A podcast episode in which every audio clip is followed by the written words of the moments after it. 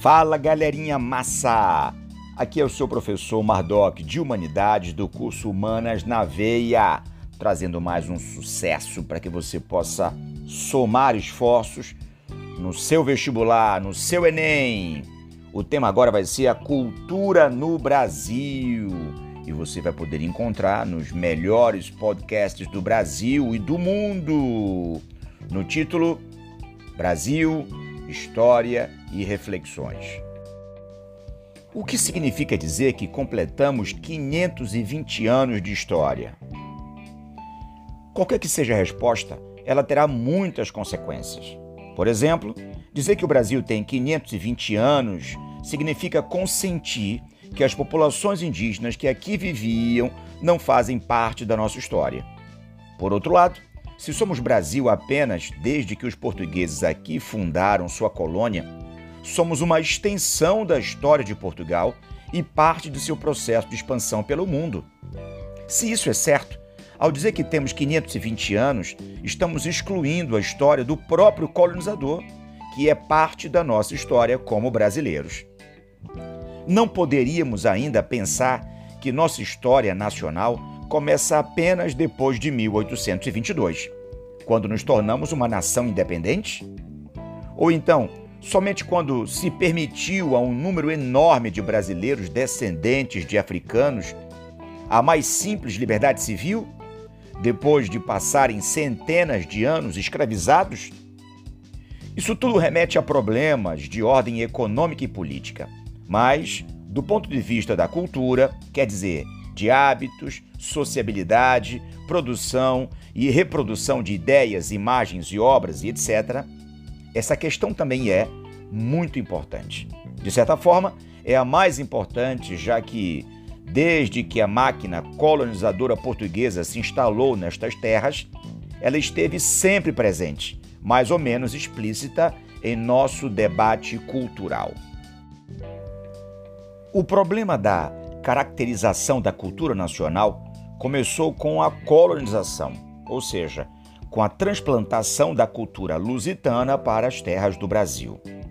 Foi com os portugueses que se estabeleceu a língua, as primeiras instituições, as escolas, as primeiras letras, desde a famosa Carta de Caminha, considerada o primeiro documento escrito sobre o Brasil, era o olhar português que elegia o que deveria ser visto.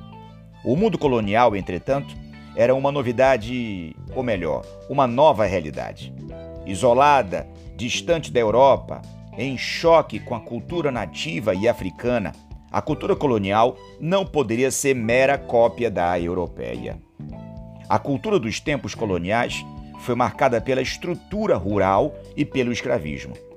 Os centros urbanos formaram-se muito lentamente, inexistindo no Brasil dessa época livrarias, tipografias ou mesmo jornais, que eram proibidos pela coroa portuguesa para não divulgarem ideias perigosas. As primeiras manifestações culturais tradicionais, como educação, teatro, literatura, etc., estavam a cargo dos jesuítas, cuja missão era impor padrões culturais, especialmente os religiosos, aos indígenas e negros, mas também aos colonos portugueses, em sua maioria iletrados. Dentre esses missionários, destaca-se o padre Anchieta, que aprendeu a língua dos indígenas, escreveu uma gramática para explicá-la e elaborou uma obra poética e teatral em terras brasileiras. No período colonial, a literatura existente era a literatura portuguesa, feita em território brasileiro. A imagem do Brasil e de sua cultura começou a ser problematizada, primeiramente, aos olhos de outros europeus. A literatura dos viajantes, é um dos mais preciosos relatos a respeito dos hábitos dos indígenas, dos primeiros brasileiros, do cotidiano, do escravismo, de nossa fauna e flora, com todos os preconceitos e estranhamentos que isso tudo causava aos europeus. Nesses primeiros tempos coloniais, sobressaem as obras de Pero Magalhães de Gândavo, de Frei Vicente Salvador, do francês Jean Delere e do alemão Hans Staden. Até finais do século XVII, o centro cultural colonial girava em torno da região Nordeste, especialmente Pernambuco e Bahia. Salvador era a capital da colônia, é bom lembrar disso. Acompanhando a riqueza trazida pela produção e pelo comércio de açúcar. Nesse contexto, iremos encontrar dois dos mais importantes escritores do período: o padre Antônio Vieira, cujos sermões deram nova forma à língua portuguesa, ao mesmo tempo que criticavam os aspectos da colonização lusitana, e o poeta baiano Gregório de Matos. Com linguagem culta, irônica e debochada, o Boca do Inferno, como era conhecido em Salvador, elaborou uma poesia inovadora e satírica à política da sua época, que testemunha a decadência da civilização dos engenhos. Como poeta, ou como o poema produzido por Gregório de Matos de Guerra, indica o declínio do mundo dos engenhos associado ao descobrimento das minas de ouro, irá resultar na mudança do eixo cultural do Nordeste para o Sudeste coincidindo com a mudança da capital da colônia para o Rio de Janeiro, especialmente para as Minas Gerais. A mineração criou novos centros urbanos e promoveu o surgimento de camadas médias na população. No século XVIII, o ensino básico continuou sendo dirigido para, para a elite, embora tenha alcançado certa independência do ensino religioso. Em 1759, o Marquês de Pombal expulsou os jesuítas do território brasileiro. Era o despotismo esclarecido do Marquês. E criou nas escolas as aulas régias, que tinham caráter leigo ou laico. Não existiam ainda recursos superiores. A elite mandava seus filhos estudar em Portugal, o que atrasava em muito o desenvolvimento das ciências. Lembremos, para comparar, que na América Espanhola já existiam cursos superiores desde o século XVI. No mundo que o ouro das minas criou, iniciou-se nossa evolução arquitetônica e plástica. Os padrões das primeiras construções também vieram importados de Portugal e davam as formas básicas das edificações públicas, militares e religiosas. Esses padrões foram adaptados e aclimatados em função dos novos espaços, da matéria-prima disponível, da mão de obra diferenciada. A confluência dos padrões europeus com as técnicas indígenas ou africanas gerou formas diferenciadas do modelo europeu. Na arquitetura das cidades mineiras, criaram-se espaços abertos em meio a traçados irregulares, que pressupõem uma movimentação específica à topografia brasileira. Nas casas populares, por exemplo, utilizavam-se técnicas aprendidas com os indígenas de manipulação do barro, da taipa ou das estruturas de pau a pique.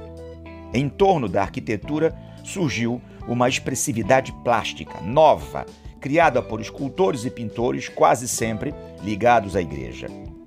O melhor exemplo é a arte barroca mineira Utilizando elementos nativos, como a pedra-sabão, o barroco mineiro foi deixando de ser mera cópia do barroco ibérico. Sua maior expressão foi o arquiteto e escultor Antônio Francisco Lisboa. Já ouviu falar dele? Já sim. O Aleijadinho, cuja obra é marcada por dramaticidade e lirismo. A vida nas cidades, como no campo, era marcada por muitas festas religiosas.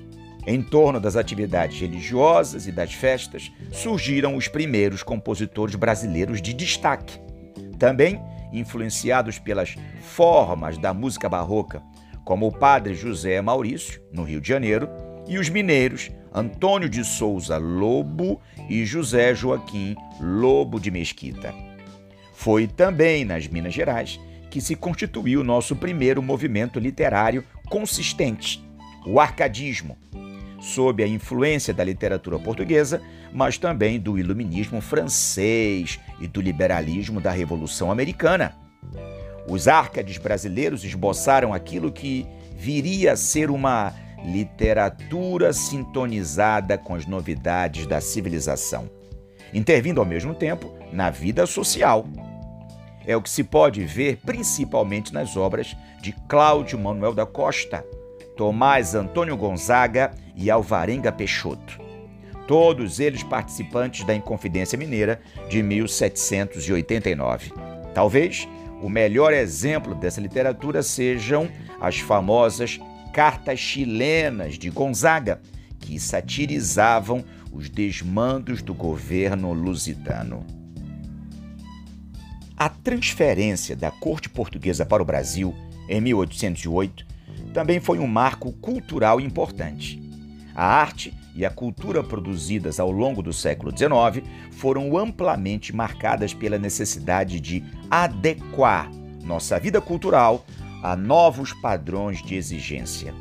A corte de Dom João ocasionou um impulso considerável à infraestrutura cultural, através da produção, publicação e distribuição de livros e jornais, fundando a imprensa régia, criando as primeiras bibliotecas públicas e aumentando o número de teatros, especialmente no Rio de Janeiro. Em 1816, chega ao Brasil a chamada Missão Francesa, com o intuito de civilizar a cultura brasileira. Com ela, vieram pintores como Debré, Tauná ou arquitetos como Montagny. Um dos resultados da permanência da missão na corte brasileira foi a fundação da Escola de Belas Artes, a qual, sob a influência dos padrões neoclássicos europeus, iria orientar as artes visuais ao longo do século. O ensino básico continuava a cargo dos governos das províncias, mas o ensino superior passou a ser implementado pelo governo central. Assim, por volta da década de 1820, surgiram os primeiros cursos superiores. As faculdades de Direito de Olinda e de São Paulo, cursos de medicina, academias militares, cursos de agricultura, em torno desses cursos irá circular boa parte da atividade intelectual do período. Depois da independência, a primeira Constituição brasileira, de 1824, manteve o catolicismo como religião oficial, mas também instituiu a instrução primária gratuita, o que possibilitou o aumento de alunos nas escolas em todo o território nacional. Apesar disso, Durante toda a fase imperial, o ensino no Brasil continuou restrito, sendo enorme o número de analfabetos. O século XIX foi marcado pela preocupação em moldar a independência do Brasil também no nível cultural e intelectual. Isso fica claro na literatura, especialmente no romantismo, o mais importante movimento literário do período. Escritores e poetas como José de Alencar e Gonçalves Dias incorporaram às suas obras temas brasileiros: o indianismo, a história nacional, mundo urbano versus mundo rural. Ainda que inspirados em padrões estéticos europeus, nelas se percebe o desejo de fundar um passado mítico, pautado em ideais de honra, bondade, aventura e grandeza para um país que tentava tornar sua monarquia equiparável à forma de governo das nações modernas. É dentro do movimento romântico que surge também a consciência de que a escravidão impedia a nação brasileira de se transformar numa nação moderna e justa. Além de vozes que terão participação decisiva no movimento abolicionista, como a do poeta Castro Alves, autor do clássico Navio Negreiro. Ao longo do século XIX, especialmente após a abolição da escravidão e da proclamação da República, o eixo cultural brasileiro se firma no Rio de Janeiro, principalmente durante a Primeira República. A cidade se torna palco da maioria dos movimentos culturais importantes. É lá que pontificavam os escritores realistas que tentavam retratar a realidade brasileira de maneira direta, e parnasianos que cultuavam as formas clássicas de composição, evitando os problemas cotidianos. No início do século, a cidade passou por uma ampla reforma, efetuada durante a prefeitura de Pereira Passos, Estão lembrados? República Velha, que tentou transformar o Rio numa espécie de cópia tropical de Paris. A cidade cultuada pelos artistas da época. Foi o período conhecido como Belle Époque. Também foi no Rio de Janeiro que surgiu o mais importante escritor brasileiro do século XIX, Machado de Assis. A obra de Machado transitou do momento mais frívolo do romantismo para a elaboração de um estilo de romance urbano, em todos os sentidos equiparável à mais avançada literatura do século XIX, produzida em qualquer parte do mundo. Em seus romances de maturidade, como Memórias Póstumas de Brás Cubas ou Quincas Borba, o escritor elaborou a mais ácida, dissimulada e precisa crítica da formação ou deformação cultural da corte brasileira. Seus romances, contos e crônicas inauguraram, segundo muitos críticos, a verdadeira literatura brasileira.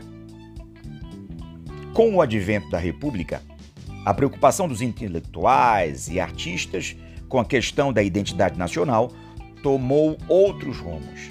No final do século XIX, a visão romântica dos costumes e da natureza começava a ser substituída por uma perspectiva mais realista dos problemas nacionais. As bases dessa mudança podem ser vistas nas obras ou na obra Os Sertões de Euclides da Cunha. Armado do instrumental cientificista disponível em seu tempo, ao qual não escapavam muitos preconceitos e certo racismo e utilizando uma linguagem direta e analítica, longe do sentimentalismo romântico. O autor empreendeu uma das primeiras tentativas de compreender os problemas da pobreza e da exclusão social no Brasil, especialmente no Nordeste, região mais carente. Do ponto de vista urbano, especialmente carioca, destacam-se as obras literárias de Lima Barreto e Aloísio Azevedo, as quais, de maneiras distintas, retratam as contradições originadas na corte imperial e os impasses a serem enfrentados pela República, como o aumento da pobreza, a exclusão social e cultural do povo, o esnobismo das elites. No século XX, observa-se uma nova mudança no eixo da produção intelectual mais desenvolvida, na direção de São Paulo. Não apenas o Estado, mas principalmente a cidade de São Paulo, atravessavam um significativo processo de crescimento econômico, gerado pelo, claro, pelo café. O capital acumulado permitiu um rápido crescimento industrial e urbano na cidade, ao qual se somava a presença cosmopolita de imigrantes oriundos de todas as partes do mundo.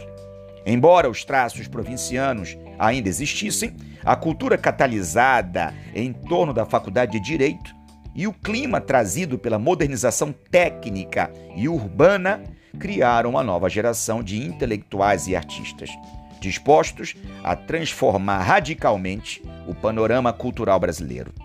Para os modernistas, especialmente os paulistas, o simbolismo, o romantismo e o parnasianismo são apenas não apenas representaram ou representavam características estéticas ultrapassadas, mas também dificultavam a modernização brasileira. Assim, se pode entender por que ocorreu na cidade de São Paulo a Semana de Arte Moderna, ou a Semana de 22, o evento mais marcante da cultura brasileira do século. Em fevereiro de 1922, reuniram-se no Teatro Municipal Paulistano, o grande templo da cultura tradicional, jovens intelectuais e artistas alguns vindos de outras partes do país, que exibiram sua produção literária, plástica, musical e etc., inspirados no que de mais avançado se produzia no resto do mundo, especialmente pelas vanguardas europeias. A ousadia dos novos artistas que não se, a... não se acanhavam em ridicularizar toda a tradição cultural brasileira.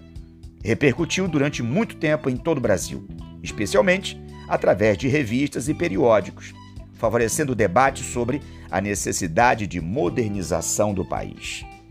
Entre os participantes da semana destacam-se os escritores Mário de Andrade, Oswald de Andrade, Sérgio Millier, Guilherme de Almeida, Ronald Carvalho, os pintores de Cavalcante, Anita Malfatti e o compositor Heitor Villa Lobos.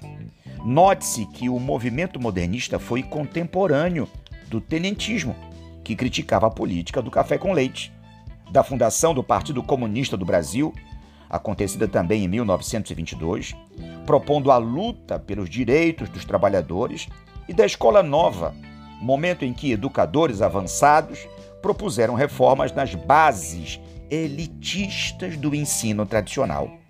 Nesse momento, a transformação nas artes, na educação e na política caminhavam próximas. O modernismo colocou em outro patamar a questão nacional, ou seja, a relação entre a cultura estrangeira importada e as especificidades brasileiras. Oswald de Andrade, por exemplo, em seu Manifesto Pau-Brasil e no Manifesto Antropofágico, propôs, no final dos anos 20, uma atitude antropófaga para o artista brasileiro.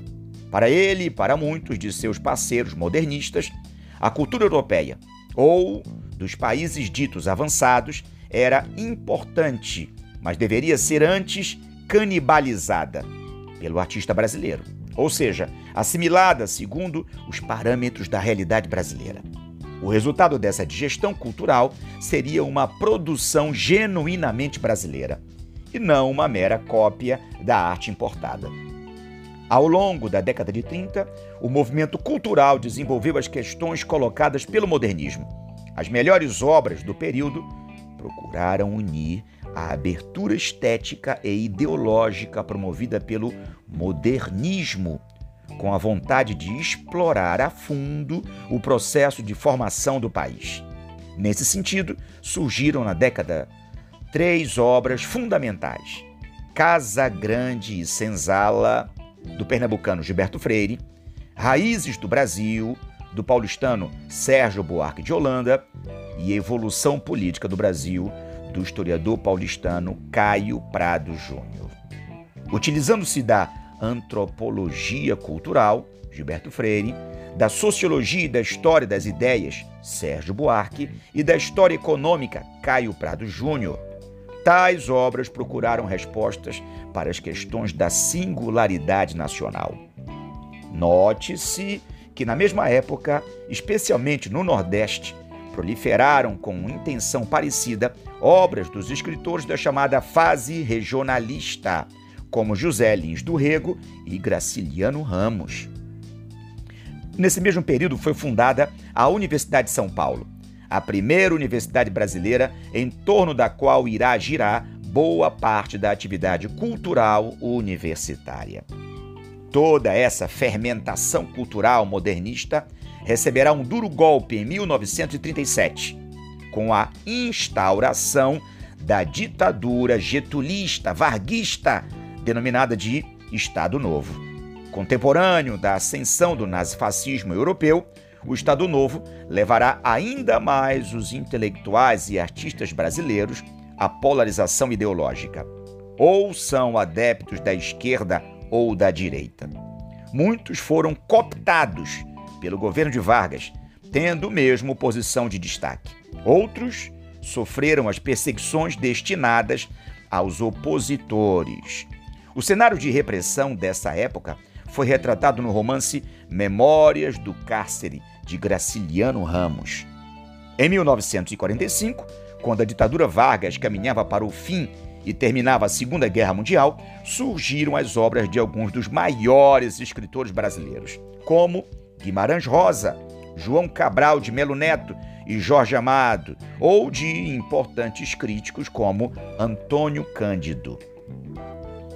Esse clima de razoável liberdade e otimismo caracterizou-se a década de 1950, na qual sobressaía o projeto desenvolvimentista econômico que surgiu efeitos ou que surtiu efeitos também nas artes, entrando o país num dos movimentos mais férteis de sua produção cultural. Na música popular surge a bossa nova, primeiro movimento musical brasileiro a ganhar repercussão internacional, cujos representantes conjugavam influências da música internacional, especialmente do jazz norte-americano e também da música erudita, com a tradição do samba, abrindo espaço ao mesmo tempo para a expressão de vozes politicamente dissonantes.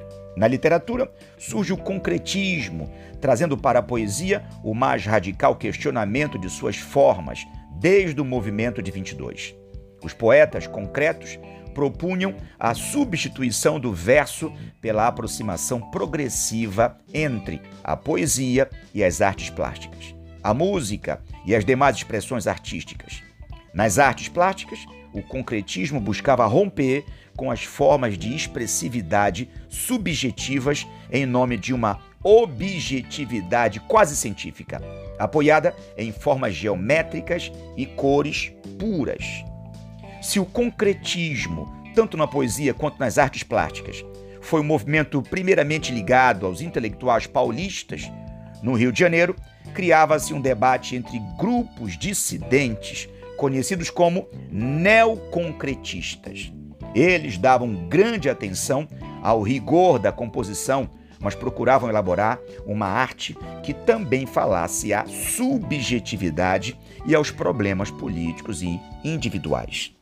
Nos anos 50 surgiu um dos mais bem-sucedidos projetos de divulgação e atualização das artes plásticas, as Bienais em São Paulo. Elas propunham trazer para o Brasil o que de mais significativo estava sendo feito na área das artes visuais no mundo, exibindo ao mesmo tempo obras de artistas modernos que já se haviam tornado clássicos. Nos anos 80 e 90, a Bienal de São Paulo tornou-se um dos três mais importantes eventos artísticos do mundo, tanto em qualidade quanto no número de visitantes.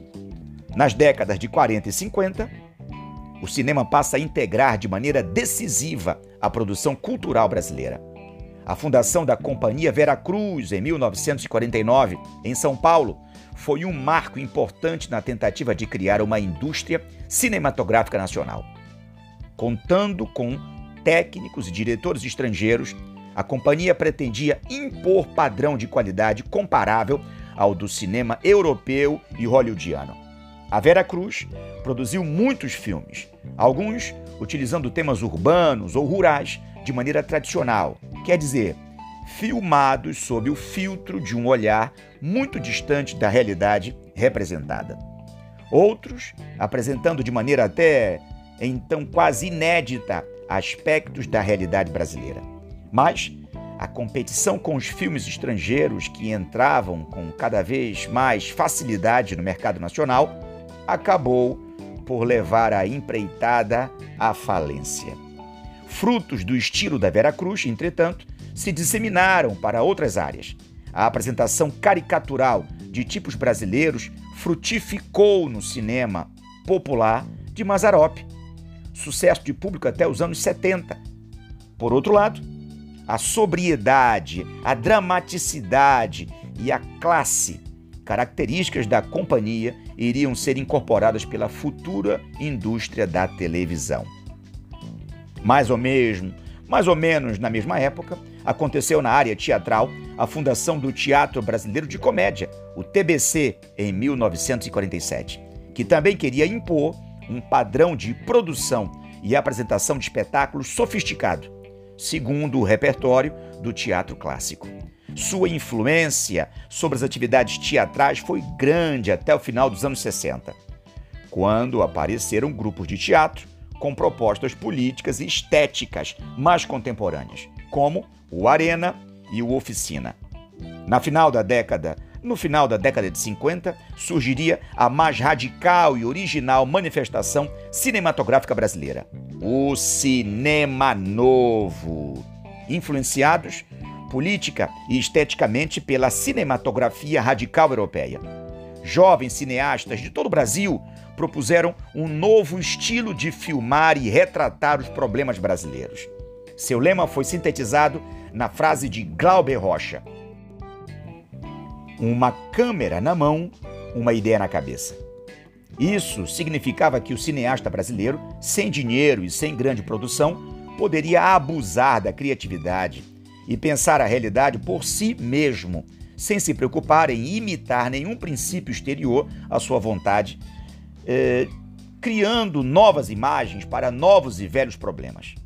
Das lentes desses cineastas começava a surgir uma imagem sem retoques das contradições do Brasil.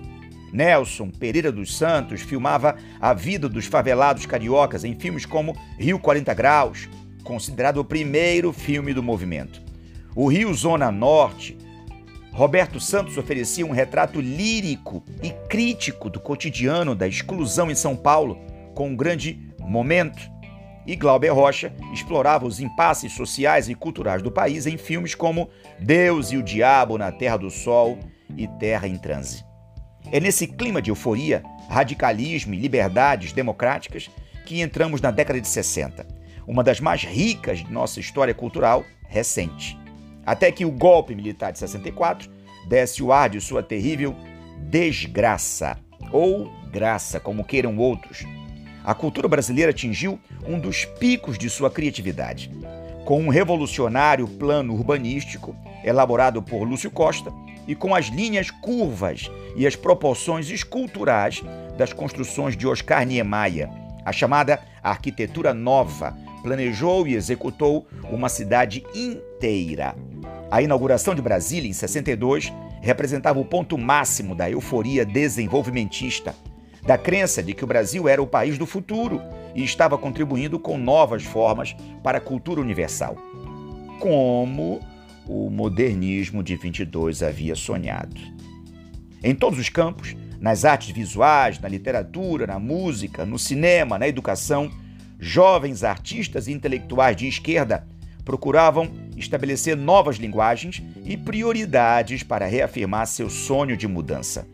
Um bom exemplo disso foi o trabalho revolucionário do educador pernambucano Paulo Freire, cuja proposta de alfabetização de adultos ensinava a ler ao mesmo tempo que ensinava a pensar a realidade. Esse trabalho, que procurava resgatar para a cidadania a massa de excluídos que a história do Brasil havia legado, foi bruscamente interrompido com o golpe militar de 64. Nos anos 60, especialmente depois de 64, consolidou-se aos poucos a indústria cultural e os meios de comunicação de massa. Desde os anos 40, o rádio e posteriormente a TV começou a desempenhar papel cada vez mais decisivo na vida social. Com a abertura do mercado interno, promovida pelo desenvolvimentismo dos anos 50, presidente JK, chegaram ao país, além das montadoras de automóveis, as gravadoras e distribuidoras fonográficas, trazendo material farto e de qualidade. Nesse período, a música popular brasileira, a MPB, como foi rotulada, desenvolveu-se e atingiu seu ápice. Da metade dos anos 60 até a censura imposta pela ditadura militar no início dos anos 70, os grandes festivais da canção, promovidos pelas emissoras de TV reuniram uma geração que faria da música popular uma das mais originais, ou uma das mais originais formas da arte brasileira. Destacam-se nomes como Chico Buarque de Holanda, Paulinho da Viola, Tom Jobim. Nesse contexto também surgiu um movimento que agregaria muitas outras expressões artísticas que surgiram na época: o tropicalismo. Liderado na música popular por Caetano Veloso e Gilberto Gil, o tropicalismo expressava as contradições e os paradoxos que representavam o Brasil. Caracterizava-se por fazer um misto entre a crítica e o deboche, mas também o culto e a reflexão sobre as heranças culturais e sociais do país e o apego às novas ideias e inovações tecnológicas internacionais. Era abertamente inspirado nas ideias antropofágicas de Oswald de Andrade. Em 13 de dezembro de 1968, o governo militar baixou um ato institucional conhecido como AI-5, que representava o completo fechamento do regime. Seu resultado foi o aumento da perseguição aos opositores, a censura a todas as formas de expressão e admissão da tortura. Começavam os anos mais terríveis do Brasil contemporâneo. No mesmo dia em que o AI-5 era imposto ao Congresso Nacional, um grupo paramilitar invade a apresentação da peça Gota d'Água de Chico Buarque, de Holanda, encenada em São Paulo pelo Grupo Oficina e dirigida por José Celso Martinez Correa, destruindo o cenário e espancando os atores. Para a cultura, esse ato de violência representava o fim da era democrática e de crescimento cultural que mencionamos. A partir daí, o destino de intelectuais e artistas foi a censura, o exílio, a tortura e, em muitos casos, a morte. Muitos dos artistas que citamos foram lançados ao exílio ou forçados ao silêncio. As universidades foram esvaziadas de seus melhores professores e mais combativos alunos. Os anos 70 foram marcados por essa tragédia, que de certa forma até hoje repercute nos impasses da produção cultural brasileira. Evidentemente, não estagnou nem a produção dos artistas intelectuais que se foram, nem a dos que aqui permaneceram apesar do forte clima de repressão e desencanto com o país. A boa literatura sobreviveu principalmente através dos chamados poetas marginais, que viviam em bares e nas ruas, vendendo e divulgando sua produção em livros produzidos em mimeógrafos. Vivíamos a cultura da marginalidade. No caso do cinema, a geração que ficou conhecida como participante do cinema marginal produziria filmes desesperados, sujos e cínicos, questionando as bases que permitiram todo esse retrocesso no Brasil.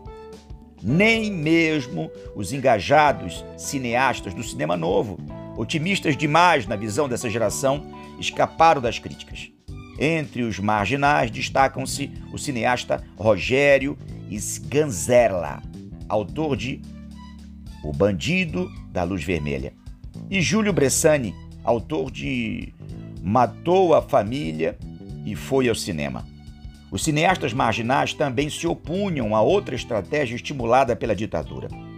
O governo militar havia criado um órgão estatal para financiar projetos cinematográficos por ela escolhidos, a Embrafilme. A criação desse órgão foi uma forma de atrelar e controlar a produção radical dos cineastas criados nos padrões do cinema novo. Mas é dos anos 70 aos anos 90 que se firma um novo meio de produção cultural, que iria marcar o final do século brasileiro de maneira ainda a ser dimensionada: a televisão de massa. No Brasil recente, a televisão teve o papel de incorporar, modificar, padronizar e banalizar todo o legado cultural ela tornou-se o meio por excelência do reconhecimento de valores. As telenovelas substituíram para a maioria da população a literatura e o cinema como formas válidas e importantes de pensar o Brasil. Os anos da ditadura militar e a consequente abertura dos governos Sarney, Collor e Fernando Henrique Cardoso continuaram permitindo que o Brasil mantivesse uma vergonhosa divisão de renda entre as mais injustas do mundo. Um número terrível de analfabetos, mas nunca nada se opôs ao predomínio da televisão e das formas de publicidade. Se nossas escolas continuavam ruins e desamparadas, se nosso cinema não tinha espaço ou incentivo, embora alguns filmes dos anos 90 tenham conseguido certo sucesso de público, sempre imitando os estilos consagrados pelos programas de televisão. Se a literatura estava restrita a universitários, a televisão recebeu todos os benefícios para substituir e impor seu padrão. A indústria cultural tornou-se hegemônica, ou seja, são as rádios, as emissoras de TV e as grandes gravadoras que decidem o que se deve entender como cultura especialmente como cultura brasileira. A música sertaneja estereotipou a música tradicional do interior, caricaturizando-a e fundindo-a com formas da música internacional. Esse processo foi tão bem sucedido que as vendagens desse estilo, ou do chamado pagode, que processou o mesmo mascaramento no samba nos anos 90, superaram a dos produtos importados. O padrão dos programas infantis passou a substituir a escola na orientação do gosto das crianças, tratando-as primeiramente como consumidores. Ainda que movimentos artísticos e intelectuais tenham sobrevivido em seus guetos, o Brasil, do final do século XX, mais se parece com o show da Xuxa que com a ousadia criativa e democrática dos movimentos modernistas.